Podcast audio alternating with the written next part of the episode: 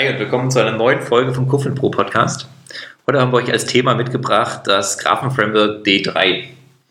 Und diesmal haben wir auch wieder einen Gast mitgebracht, und zwar den Moritz. Hey, Hi. Moritz. Hi. Also, erzähl doch mal, D3. D3, ja, was ist das überhaupt genau? Also, D3 steht für Data Driven Documents und ist eigentlich quasi ein JavaScript-Framework zur Visualisierung.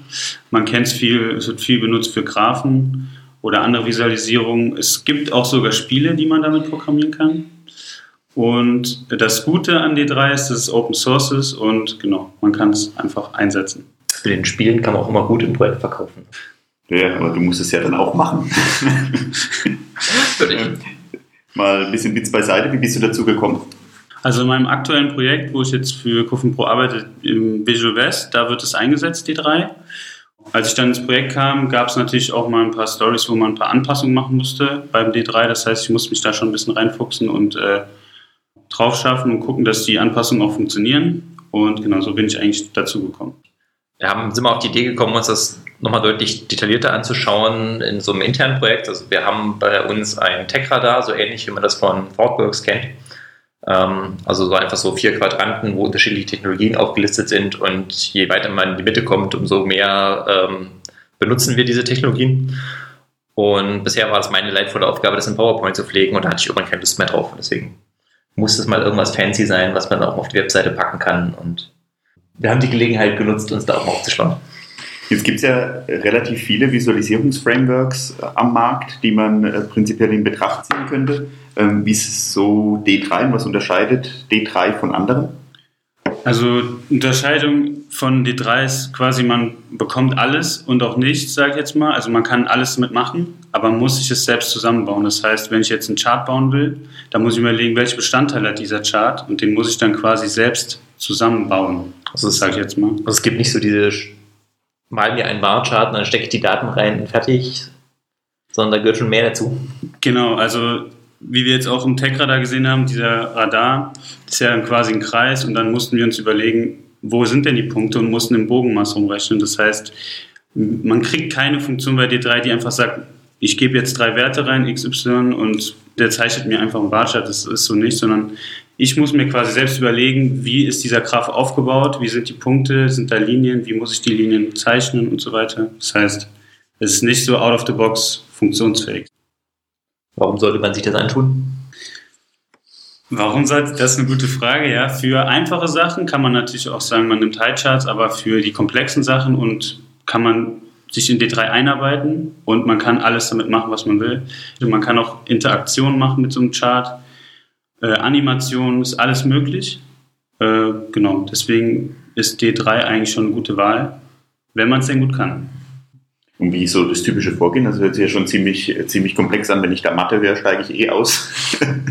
ähm, wie, wie so das typische Vorgehen? Also fängt man da jedes Mal from the scratch an? Also es gibt auf der D3-Seite eine Gallery. Da gibt es sehr viele Beispiele. Man hat ja ungefähr im Kopf, was man will, sei es ein Bar-Chart oder ein Donut-Chart oder ein Pie-Chart.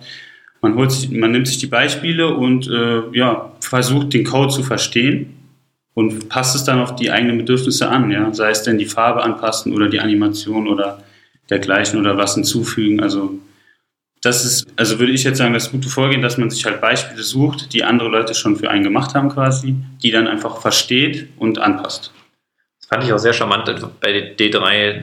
Man malte halt im Wesentlichen SVG oder HTML. Und wenn man so einen Graphen erstmal hat, dann kann man da auch die stinknormalen Mittel benutzen, um sowas zu stylen, die man halt sonst auch hat. Also man kann diese Graphen dann einfach per CSS an die Seite anpassen, äh, auf die man die dann benutzen möchte. Daher muss man ja nicht immer komplett von neu anfangen, nur weil man das Ding mal in einer anderen Farbe möchte. Sondern man hat halt die ganzen Webtechnologien, die man sowieso schon kennt und kann damit arbeiten. Also für Leute, die sich da gut auskennen, ist das, glaube ich, ein echter Vorteil. Was ist so aus, äh, aus eurer Sicht so die, äh, die, die Empfehlung jetzt für, für konkrete Projekte? wenn jemand, im, wenn man jemanden im Team hat, ähm, der sehr gut in D3 ist, würde ich sagen, auf jeden Fall D3 benutzen. Bei Banken ist ja auch so, man benutzt so Standardchart. Dafür brauche ich jetzt nicht unbedingt D3, sondern oder kann ich einfach so auf äh, Frameworks gehen wie Highcharts, was ja auch viele kennen. Das kostet zwar Geld, aber es erspart einem sehr viel Zeit und man muss sich jetzt nicht so tief einarbeiten, dass man jetzt irgendwie den ganzen Tag braucht, um mal einen Linienchart zu malen.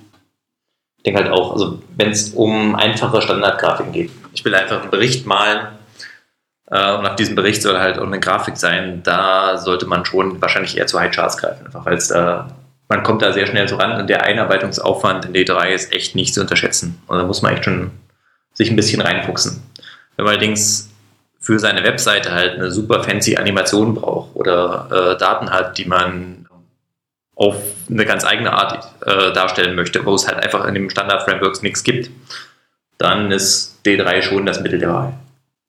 Nicht verschweigen sollte man auch, es gibt halt auch Frameworks, die auf D3 aufsetzen. Also ähm, prominentes Beispiel ist, glaube ich, NVD3, wo schon ähm, viele der Sachen gecustomized sind, wo man genau das eben bekommt. Also mal mir ein Barchart und ich stecke hier meine Daten rein wo man dann im Nachhinein, wenn man sagt, jetzt kommt mal die Anforderung, dass man das jetzt doch mal stärker customizen soll, kann man immer noch D3 rausholen und ähm, an dem Graphen weiter rum customizen. Ja. Wäre dann die, die Empfehlung konkret von euch, dass ihr auf ein äh, D3-basiertes Framework ähm, aufsetzt, initial, wenn es jetzt um Standardkomponenten geht und dann später dann zu sagen, äh, mal die Flexibilität dann den, den Low-Level oder den High-Level-Kram dann mit D3 zu machen oder ist es dann jedes Mal wie eine Neuentwicklung? aus Vernunftgründen würde ich schon sagen, ja, dann vielleicht das Standards-Framework. So als Entwickleranspruch würde ich schon sagen, ziehst dir gleich ganz rein und machst, äh, machst gleich richtig. Wenn man das einmal gelernt hat und verstanden hat, wie es funktioniert, dann ist es auch nicht mehr so das Drama. Ich glaube, der Einarbeitungsaufwand lohnt sich schon sehr schnell.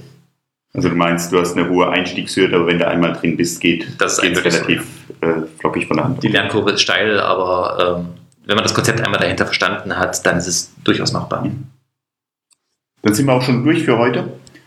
Quellcode etc. stellt ihr nochmal separat zur Verfügung? Genau, wir verlinken auf die üblichen Quellen, also die, die D3-Seite und packen auch mal einen Link zu dem Radar rein, von dem wir hier die ganze Zeit geredet haben, damit ihr es euch selber anschauen könnt. Cool. Dann würde ich sagen, sind wir durch für heute. Vielen Dank an Moritz für, für deinen Gastauftritt und äh, deine, deine Antworten auf gerne, unsere gerne. mehr oder weniger intelligenten Fragen. Und over and out, würde ich sagen. Ciao. Ciao. Ciao.